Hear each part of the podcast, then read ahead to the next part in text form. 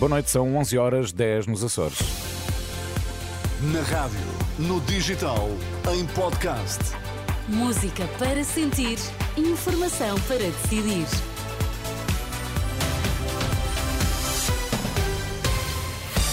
Antes da edição da noite que começa dentro de instantes, vamos às notícias em destaque. O número de casais desempregados subiu 3,7% face a novembro do ano passado. Acusado de não decidir, o líder do PSD pede que se comparem os anúncios feitos por Pedro Nuno Santos e a obra feita.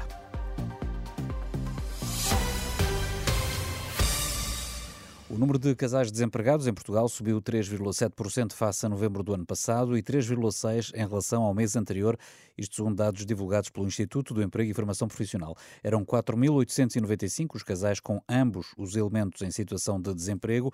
Ainda segundo estes dados, no final do mês passado estavam registados quase 300 mil desempregados, 4 em cada 10 eram casados ou viviam em união de facto. E Manuel Lemos, que tomou hoje posse para um novo mandato como presidente da União das Misericórdias, deixou críticas aos políticos, nomeadamente a todos os que prometem e nada fazem pelos que mais precisam. O presidente da União das Misericórdias diz que há políticos que não conhecem a realidade do país em que vivem e que por isso não percebem a importância do setor social. Fala-se muito da importância vital do Estado Social, mas quando vejam alguns atores a falarem do que não sabem, só para cumprirem o politicamente correto do respectivo grupo ideológico, apetece-me largá-los uma semana num qualquer bairro deprimido de uma área metropolitana ou deixá-los num casebre sem água corrente em meio rural para perceberem como vivem e de que vivem as crianças, os jovens e os idosos do país em que vivemos. Manuel Lemos, muito crítico, deixou ainda um aviso ao governo que vai sair das eleições de março próximo, ao dizer que o Ministro das Finanças terá de ter presente que a qualidade de um país se mede pela sua capacidade de cuidar das pessoas que não conseguem fazê-lo. Na resposta, a Ministra do Trabalho e da Segurança Social, Ana Mendes Godinho, lembrou que o atual governo tem um pacto assinado com o setor social e tem um caminho traçado. O governo Partido Socialista tem um pacto assinado com o setor social com compromissos muito claros. Mas pode não ganhar as eleições. O que eu estou a dizer é o, o Partido Socialista tem um pacto com o, com o setor social assinado, portanto temos um caminho muito bem tra traçado, construído em conjunto uh, e o compromisso está não só assumido como assinado. Ana Mendes Godinho, questionada pelo jornalista Tomás Anjinho Chagas, à margem da cerimónia da tomada de posse de Manuel Lemos, reeleito presidente da União das Misericórdias Portuguesas. O líder do PSD pede que se comparem os anúncios feitos por Pedro Nuno Santos e as obras efetivamente concretizadas nas áreas da habitação e das infraestruturas. Luís Montenegro devolve ao líder do PS o argumento da incapacidade de decidir. Há muitos que prometem capacidade de decisão, mas que são a demonstração cabal de que entre aquilo que dizem e aquilo que fazem há uma diferença enormíssima do tamanho do mundo. Vejam quem é que tutelou a habitação nos últimos anos em Portugal. Veja quem é que tutelou as infraestruturas em Portugal. E veja tudo aquilo que foram as sessões de apresentação de grandes projetos e tudo que foi o resultado.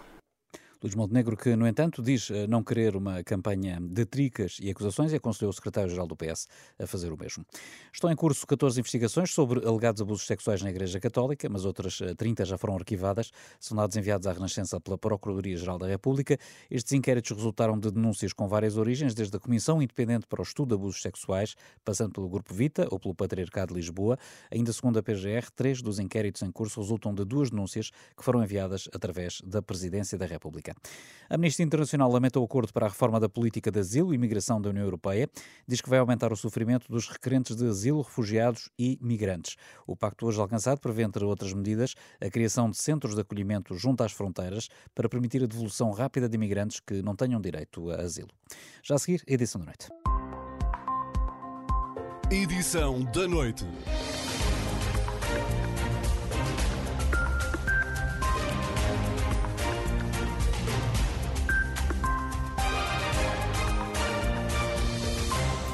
Está com a edição da noite da Renascença. Os ministros das Finanças da União Europeia chegaram a acordo esta tarde sobre a reforma das regras orçamentais, um acordo há muito esperado, uma vez que o diploma estava em debate desde abril. Foi hoje aprovado e, entre outras novidades, vai permitir que os países tenham mais tempo para liquidar as suas dívidas, mas com novos limites para o déficit e a dívida. Ainda assim, garante a ministra espanhola da Economia e das Finanças, as novas regras não impedem investimento, isto depois de ter sido alcançado o acordo sobre os novos tetos que voltam a entrar em vigor no próximo ano.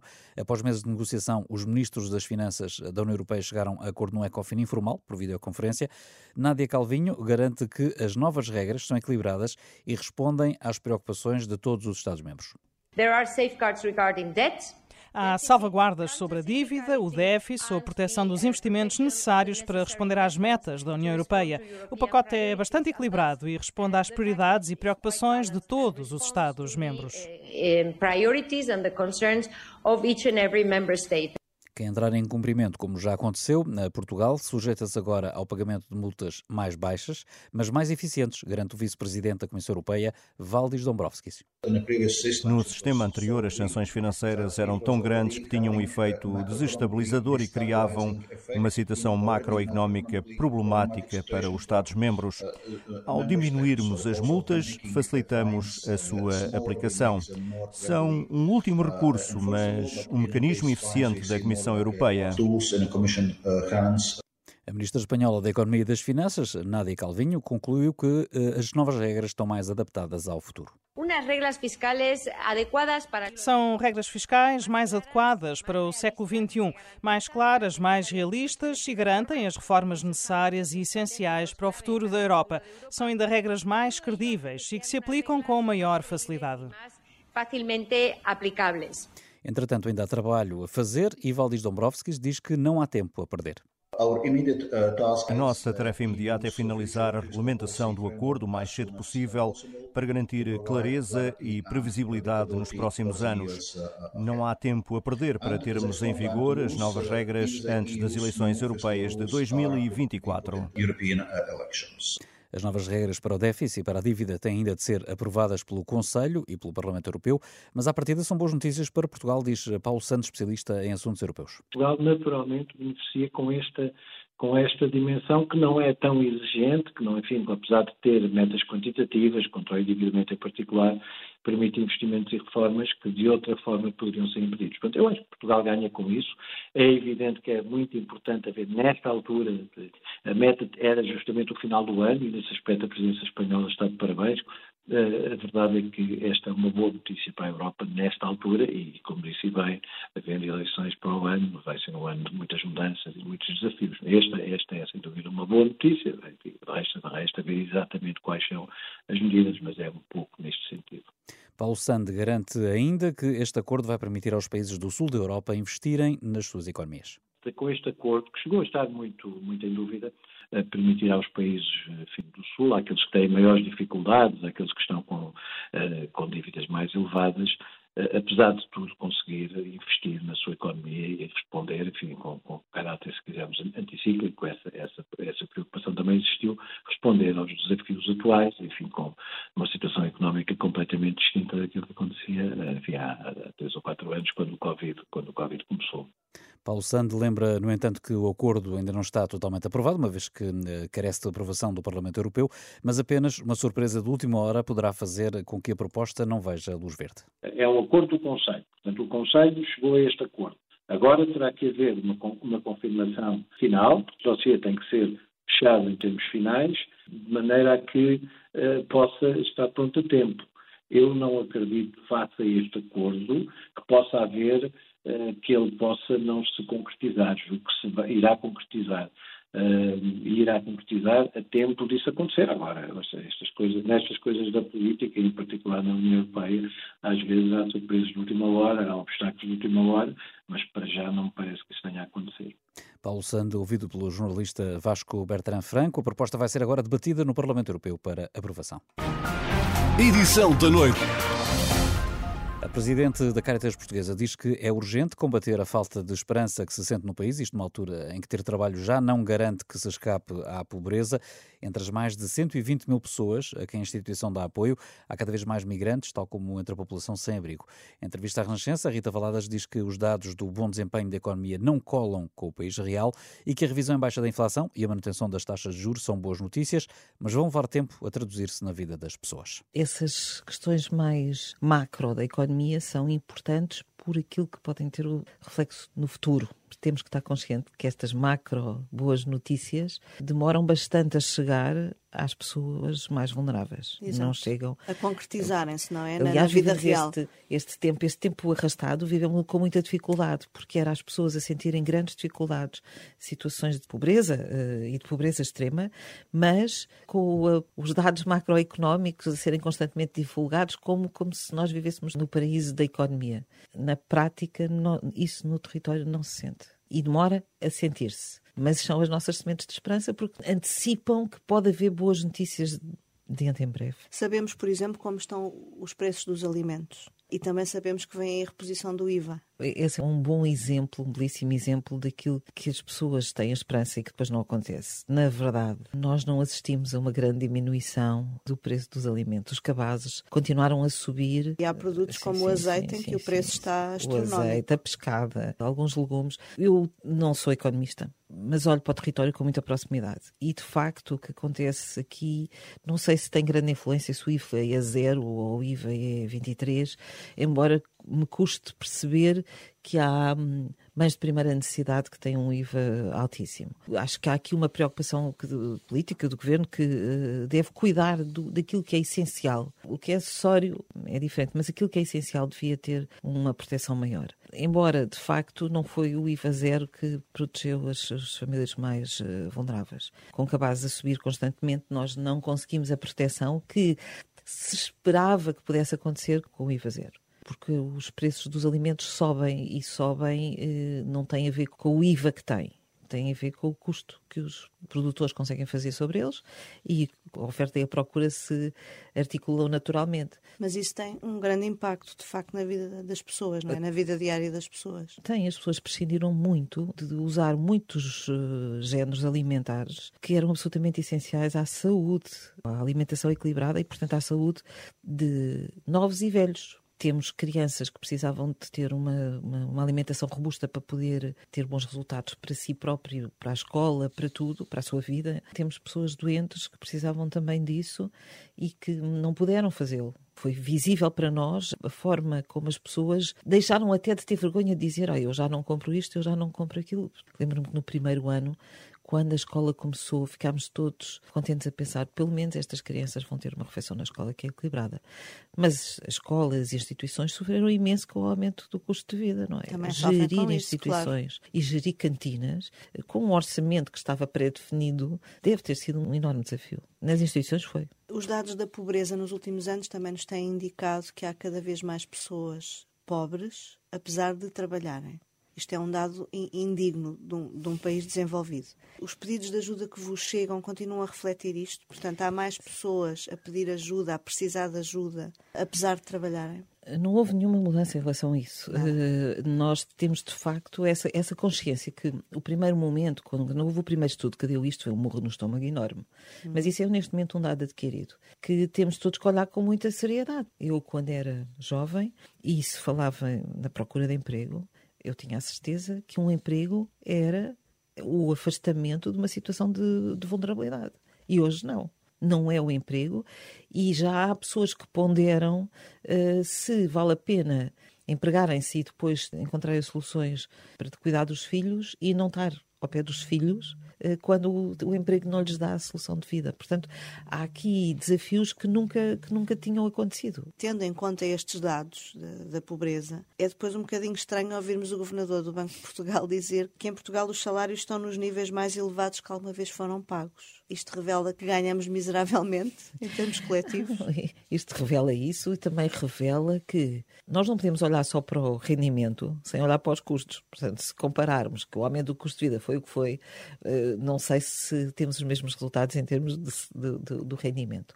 E também revela aquilo que para mim tem sido uma das principais eh, preocupações, que é olhar com uma atenção teórica para os dados. As taxas não querem dizer nada na vida das pessoas. A prova disto é que temos vindo a variar alguns entre 16% e 20% nos dados da pobreza, mas isto não alterou no território nada. E por isso a nossa preocupação, Caritas, é cada vez mais olhar perto, olhar perto, olhar perto e olhar as pessoas.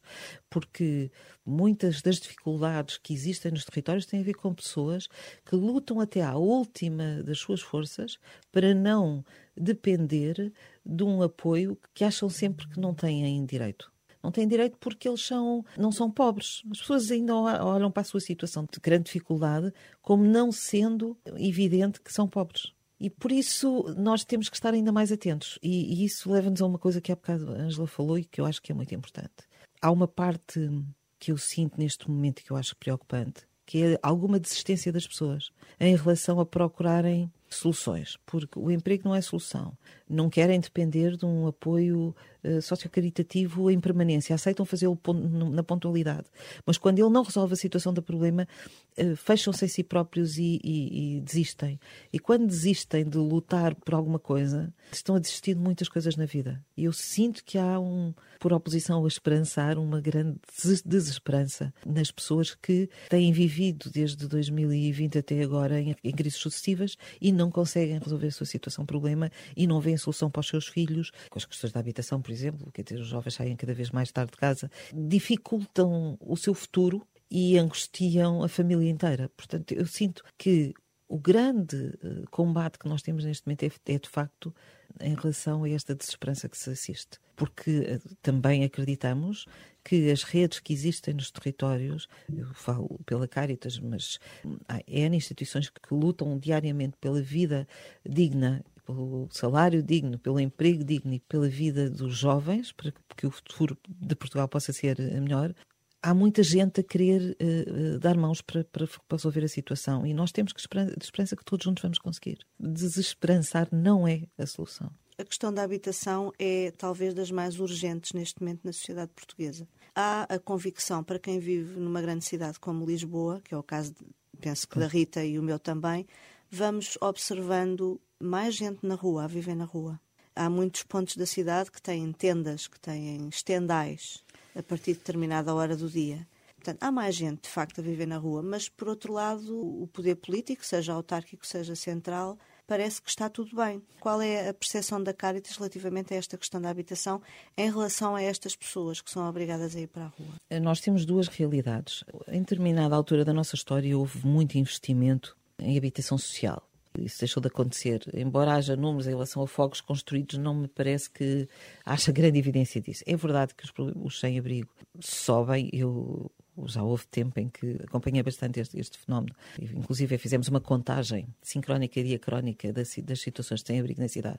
E, portanto, agora não tenho essa lisura deste fenómeno, mas sei que há situações diferentes, porque eu, quando eu estava mais perto deste fenómeno, nós conseguimos descrever a pessoa sem abrigo como maioritariamente homem, à volta de 50 anos, desafiliado, portanto sem relações familiares, e 80% com problemas de dependência ou de saúde mental. Neste momento, não é isto que se assiste. O retrato não é esse, não, não. É? Neste momento, para já, começou a haver tendas não havia tendas, as pessoas não dormiam em tendas e os que ficavam na rua usavam cartão, usavam cobertores, etc. A tenda, como as pessoas se podem esconder mais, é mais fácil desistir e ficar na rua com uma tenda do que ficar na rua uh, sem nada.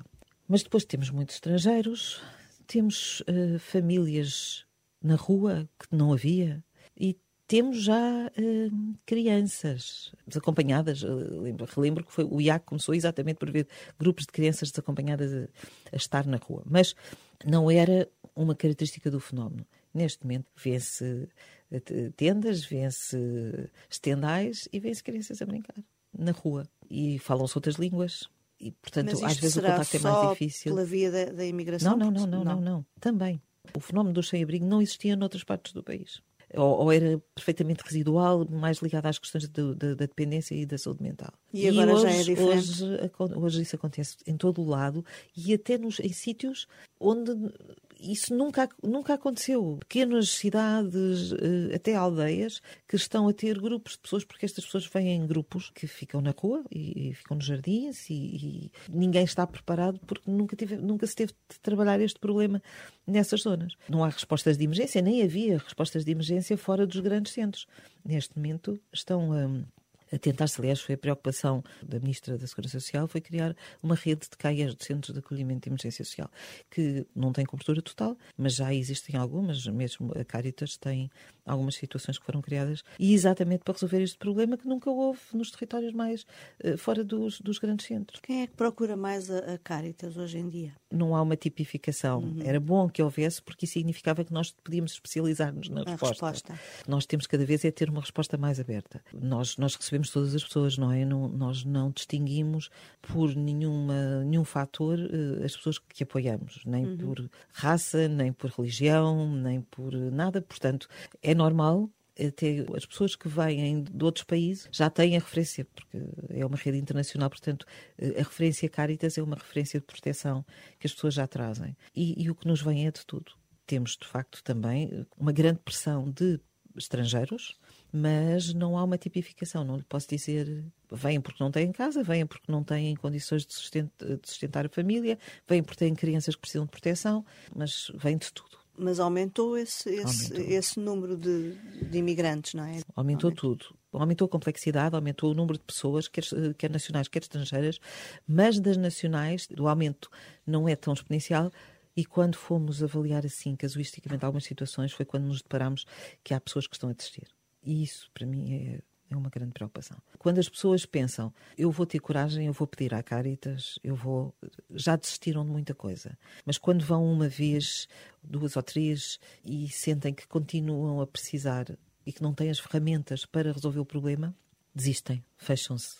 Eh, isso convoca todos nós temos que olhar para os nossos vizinhos. Alguma Isso coisa também destas tem levado a Caritas a fazer um movimento inverso, ou seja, percebendo que não é procurada ir ao encontro? Sempre que temos recursos, sim.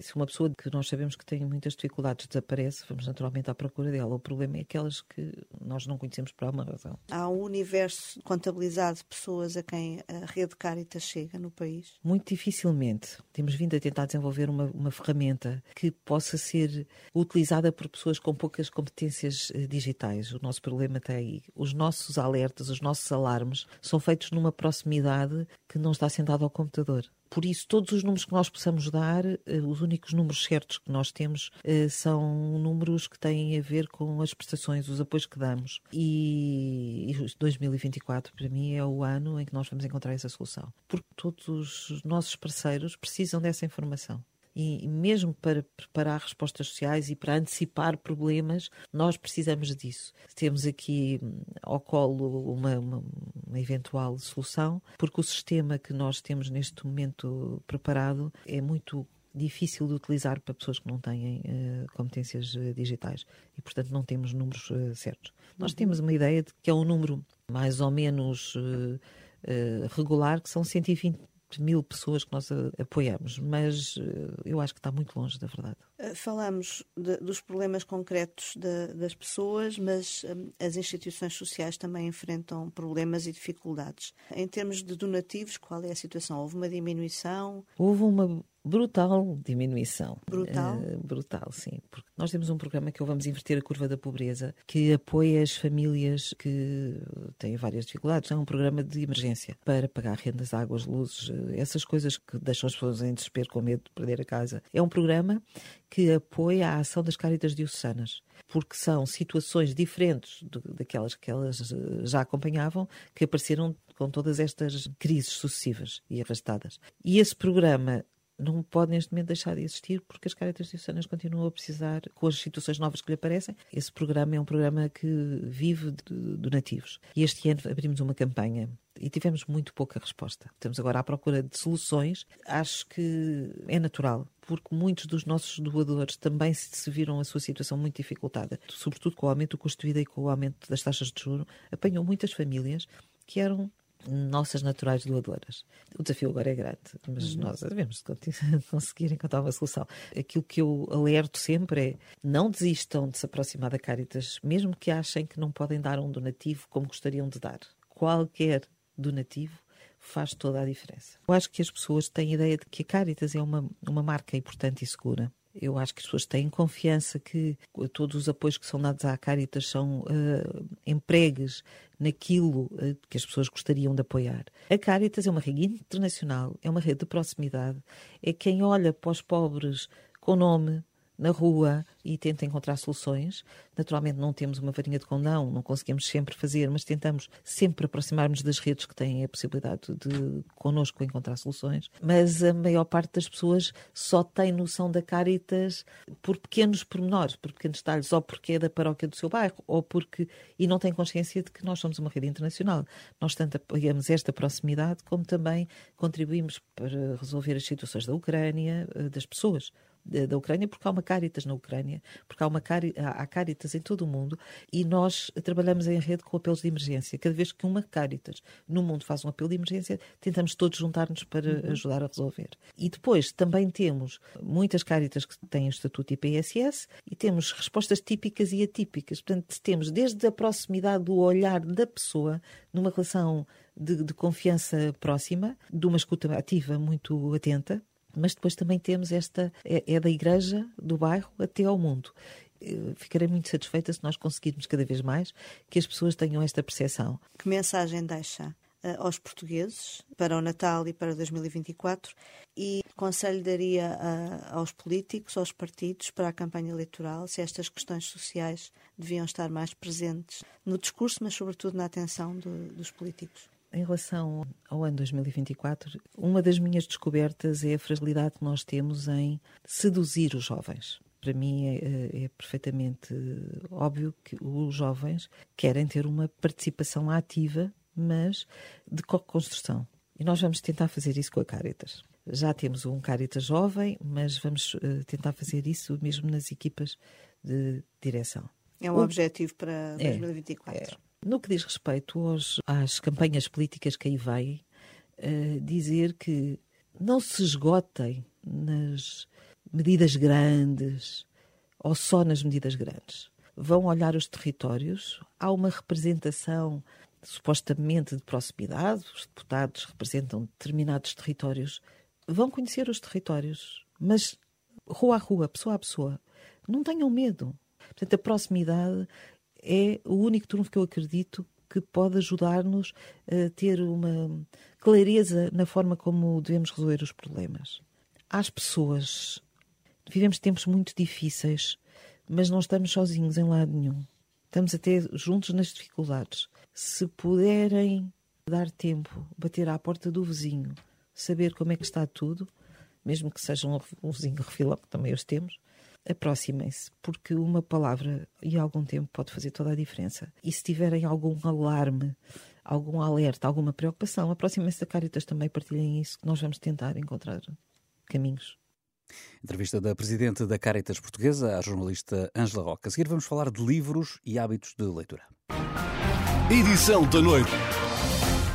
A APEL, a Associação Portuguesa de Editores e Livreiros, confirma que os portugueses têm vindo a gastar cada vez mais dinheiro em livros. Ainda assim, esse crescimento pode não significar mais livros lidos, explica Pedro Sobral. Certo é que esta quadra festiva pode ajudar a impulsionar o setor, Marisa Gonçalves. A época do Natal é ansiada por editores e livreiros para realizar liquidez, que muitas vezes será o motor para aguentar a estrutura de custos ao longo de todo o ano. O valor gasto em livros tem vindo a subir, é um facto. No ano passado terá andado próximo dos 210 milhões de euros. Assim diz Pedro Sobral, o presidente da APEL, a Associação Portuguesa de Editores e Livreiros. Para ser mais exato, o painel GFK que cobre 88% do mercado dá-nos um valor de cerca de 175 milhões eh, de, de, de valor de livros vendidos eh, em 2022. Uh, presumimos que depois este, esta fatia que vai aos 210 milhões é o que representa, por exemplo, o comércio online de livros e outros canais que não são eh, não são cobertos pela, pela EGFK, portanto diremos que estarão entre os 210 e 230 milhões de euros o valor total de livros, que não escolares e que não paraescolares. Pedro Sobral diz que as perspectivas do setor para o próximo ano são positivas. Nestes últimos dois anos, 2022 e 2021, o mercado cresceu dois dígitos. Este ano é expectável que o mercado acabe com um crescimento de 4 a 5%.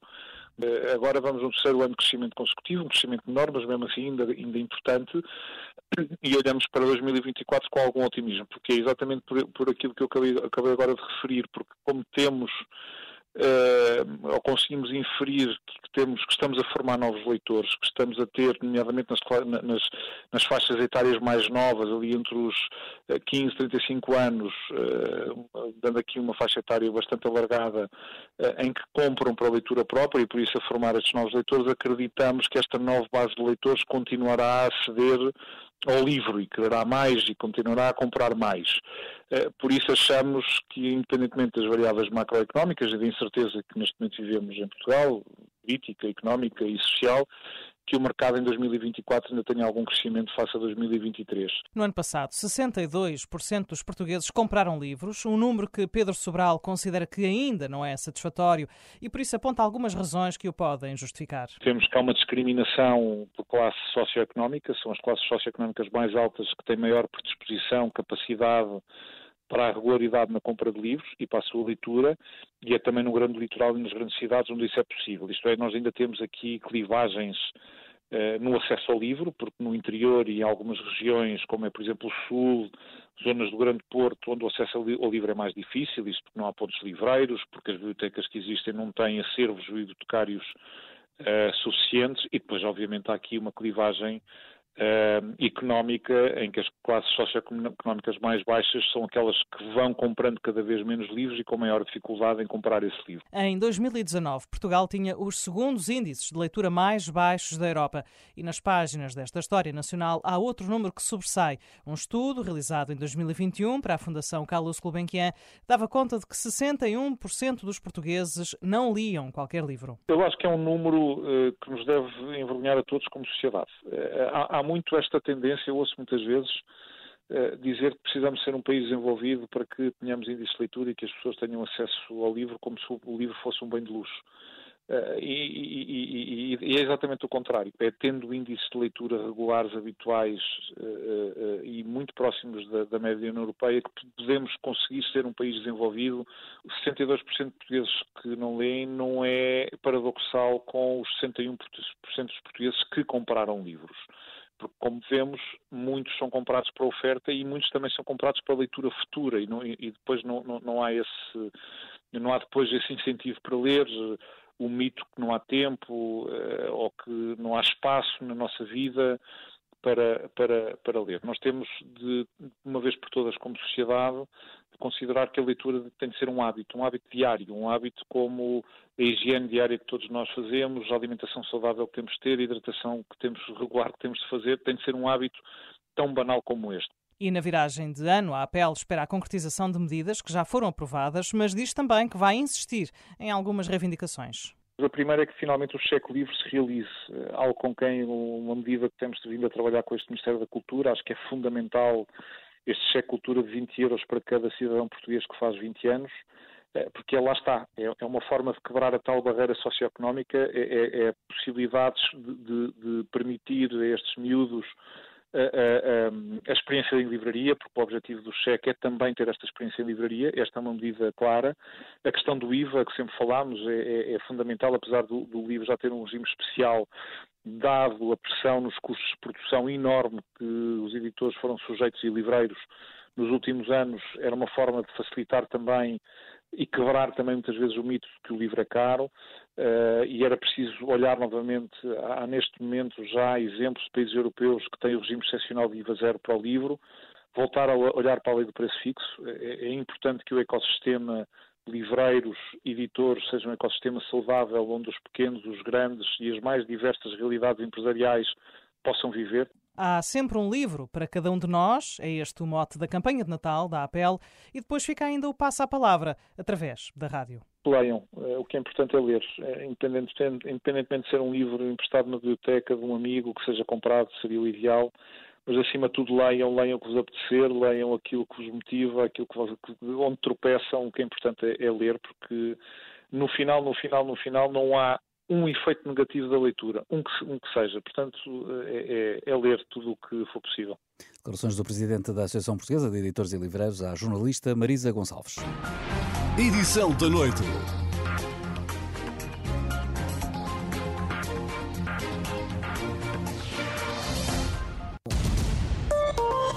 Euronet Plus. Avançamos para a Casa Comum, numa edição especial antes eh, de uma pausa natalícia e de entrada no Ano Novo, tendo em conta que eh, fica por fazer uma reflexão interna relevante neste eh, espaço de opinião, como sempre, às quartas-feiras, com Porfírio Silva e Pedro Duarte.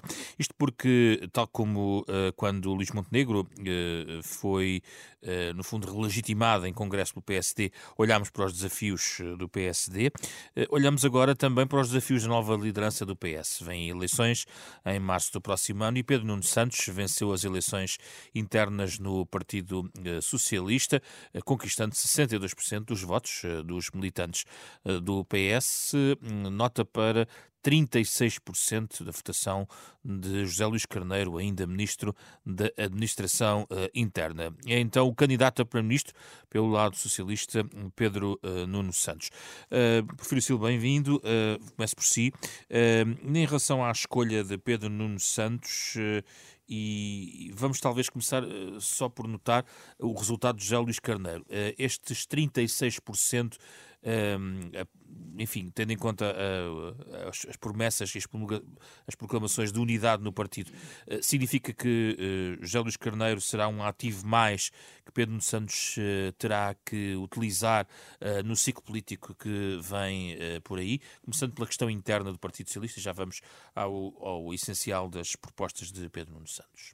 Boa tarde, José Pedro. Boa tarde ao Pedro Duarte também e cumprimento todos aqueles que, que nos ouvem. O, o, o Partido Socialista toma as suas decisões internas uh, na perspectiva de um partido grande, diversificado, plural, com, com gente em todo o país, de diferentes uh, atividades, diferentes estratos sociais, uh, e com um certo fervilhar permanente em termos políticos. Portanto, a unanimidade é uma coisa rara no, no Partido Socialista. E, portanto, é com naturalidade uh, que há uma disputa interna numa situação destas e eu acho que é também com naturalidade que o, o partido vai fazer a síntese do debate que existiu e das, e das variantes que existem dentro do partido. Eu julgo que é bom Uh, que o secretário-geral eleito tenha sido eleito com uma maioria confortável, julgo que também é bom que o candidato que ficou em segundo lugar não tenha sido esmagado, quer dizer, não foi, não foi atirado para as margens do partido, teve, teve um bom resultado enquanto, enquanto candidato perdedor. Eu isso que, acho que isso é bom para o partido, porque no fundo eu acho que o, o Partido Socialista é a conjugação de não de linhas políticas diferentes, não há, não há tradição de tendências ou de correntes dentro do partido, mas de... Os moderados não estavam com o José Luís Carneiro? Uh, não, eu acho que sou moderado e estava com Pedro Nuno Santos. Acho que há, o que, o que, o que há é uma, às vezes uma dificuldade de compreender uh, que na política há uma mistura de programa com, com pessoas, não é? com, com, com atores. Eu acho que houve pessoas que fizeram opções mais, uh, mais políticas, uh, no sentido de alguns achavam, por exemplo, que o Zé Luís Carneiro tinha uma, uma até por ser Ministro da Administração Interna, uma imagem mais institucional. há outros que, eh, que, que, fazem uma, uma opção mais na base de quem é o mais combativo, quem é o mais apropriado para este momento. Agora, eu penso que foi um processo que correu bem, eh, globalmente. A questão é se José Luís Carneiro fará parte também do novo PS eh, neste novo do, ciclo, do como, como, do... como ator de primeira linha, isso digamos não sei. assim. Isso, isso, Depende do Pedro isso, não sei, não é? isso não sei, não sei o que é que o Estado-Geral pensa sobre isso, não sei o que é que o próprio José Luís Carneiro pensa, pensa sobre isso, uh, porque também temos que entender que as pessoas não, não estão sempre à procura de estar uh, no lugar do topo. Há muitas maneiras de contribuir para o desenvolvimento da, da vida do país uh, e não vejo que haja aí um problema.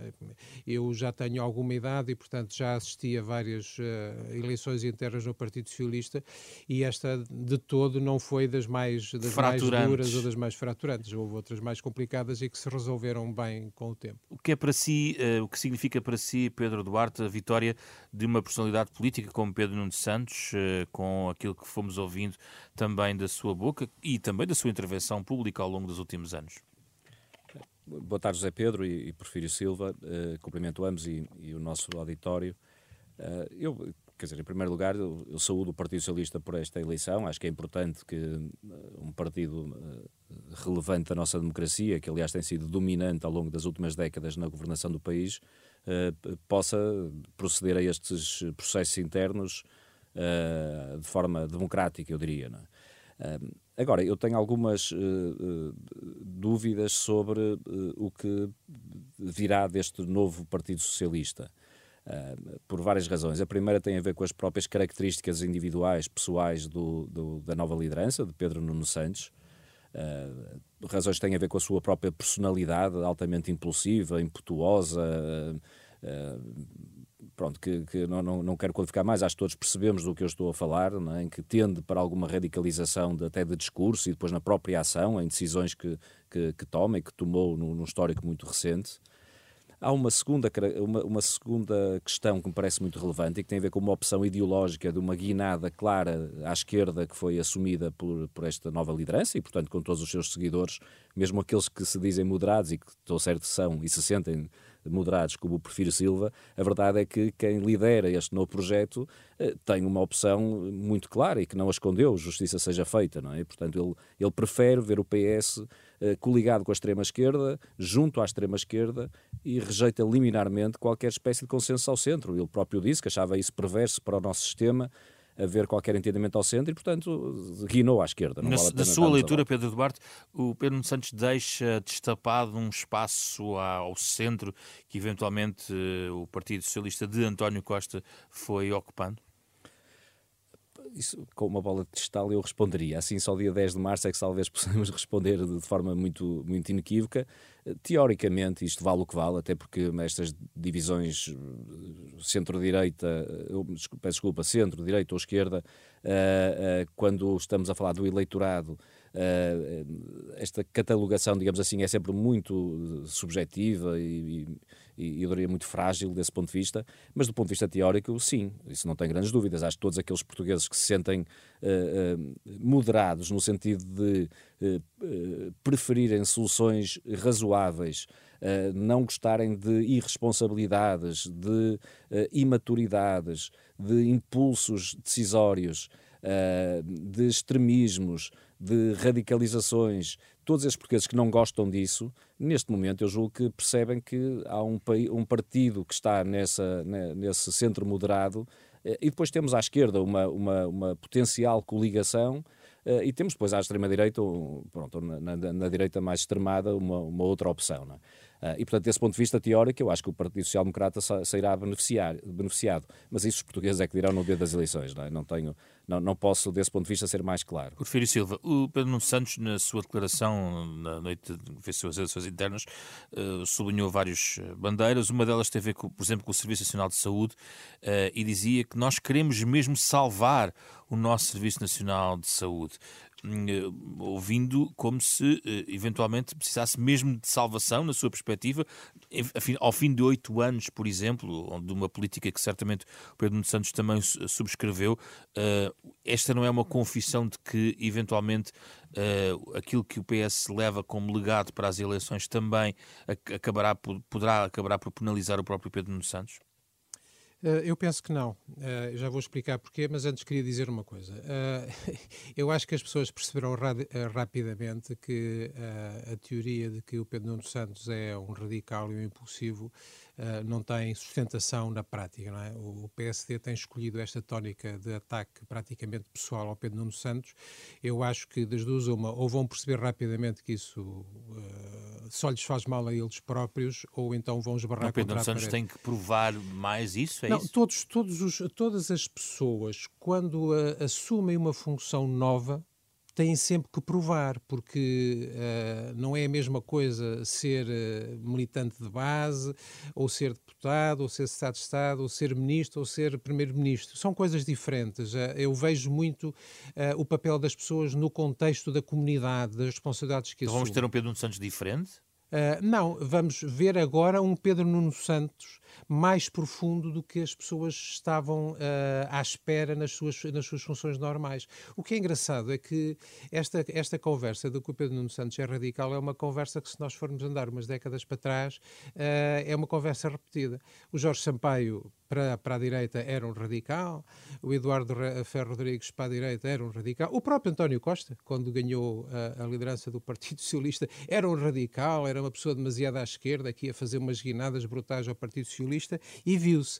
Uh, se nós formos a, a, pontos concretos de discussão... Como o Serviço Nacional de Saúde. Uh, vou a isso já. Esta questão de, de, da opinião do Pedro Nuno Santos acerca do Bloco Central é exatamente aquilo que António Costa sempre disse desde o princípio. Nós não podemos ter ter um sistema uh, em que há uh, direita e esquerda e depois o, o, sistema está todo ao mesmo tempo na mesma solução política, porque isso favorece aqueles que estão contra o sistema. É exatamente aquilo que António Costa sempre disse e com o qual eu, aliás, também concordo. Ou seja, nós precisamos de alternativa entre esquerda e direita, designadamente, e, portanto, meter todos os ovos no mesmo cesto uh, é mau para o sistema. Sobre o SNS? Uh, eh, eu acho que uma grande vantagem, e uh, o, meu, o meu querido amigo e camarada António Costa perdoar-me-á, mas uma grande vantagem de ter um líder novo é que, mesmo com uma, com uma visão política muito parecida, um líder novo está mais à vontade uh, para uh, ser mais direto em relação a coisas em que há ainda muito para em que há ainda muito para fazer. E é óbvio que nós sabemos que o SNS, que aliás presta um magnífico serviço ao país, um estudo que saiu há algum tempo este ano, feito pela nova Information Management School, Índice de Saúde Sustentável 2022 a 2023, diz claramente que a esmagadora maioria dos utentes do SNS acha que o SNS está melhor hoje do que há 10 anos. Então, Confiam, porquê é que é preciso salvá-lo? Porque há problemas. Ouça, estão inscritos eh, eh, entre o, o princípio da pandemia e o fim da pandemia, ficaram inscritos no SNS mais de 350 mil novos utentes. Uh, isto são problemas. Os profissionais do SNS têm hoje um, um, acumular de esforço e de cansaço uh, pelas condições de trabalho, mas muito agravadas uh, pela, pela pandemia, que obviamente criou problemas novos. E, portanto, o que nós não podemos, e isso é que, uh, enfim, nós estando num partido que está no governo e quer continuar a estar, não podemos nunca cometer o erro de dizer está tudo resolvido, está tudo bem e esquecer os Essa problemas. deve ser uma das bandeiras do Pedro Nuno Santos? Eu acho que qualquer partido que quer falar para os portugueses e não para a bolha político-mediática. A nossa discussão não é, eu prezo muito o Pedro Duarte, mas enfim, a nossa discussão não é, não é uns com os outros, é com os portugueses e perceber realmente o que é que as pessoas sentem uh, que, que, que, que, está complicado. E é óbvio que as pessoas dizem hoje que em termos de acesso e em termos de espera uh, estão mais preocupadas hoje com esses aspectos do SNS. Agora, é, é, é, é, é muito bom que, uh, não deixando de aproveitar o balanço que trazemos atrás das coisas que já conseguimos fazer, dizer, nós demos a volta ao problema de subfinanciamento, por exemplo, Sim. mas é muito bom que nós sejamos capazes de dizer, meus amigos, já aqui um problema, isto aqui tem problemas que ainda falta resolver e é preciso resolver. Eu acho que isso, uh, uma mudança geracional que o Pedro Nuno Santos representa, como é óbvio, eu sou da idade de António Costa, tenho uh, um pouco mais de 15 anos a mais do que o Pedro Nuno Santos, isso, isso é bom e também traz uma energia que é, que é saudável. Pedro Duarte, é possível uh, ver com Pedro Nuno Santos na liderança sinais de algum tipo de, de entendimento que eventualmente possa ser necessário, na sua perspectiva, fazer ao centro, nomeadamente com o PSD? Da perspectiva de Pedro Nuno Santos, por aquilo, por aquilo que eu ouvi ser já afirmado por ele publicamente, não. Portanto, não é um problema do PSD, isso tem havido abertura eh, permanente, aliás, histórica a esse respeito, uh, consecutivamente, inclusive nos últimos anos, com a governação de António Costa. Uh, parece que com Pedro Nuno Santos não. Portanto, é uma opção que foi assumida por, eh, por, por ele.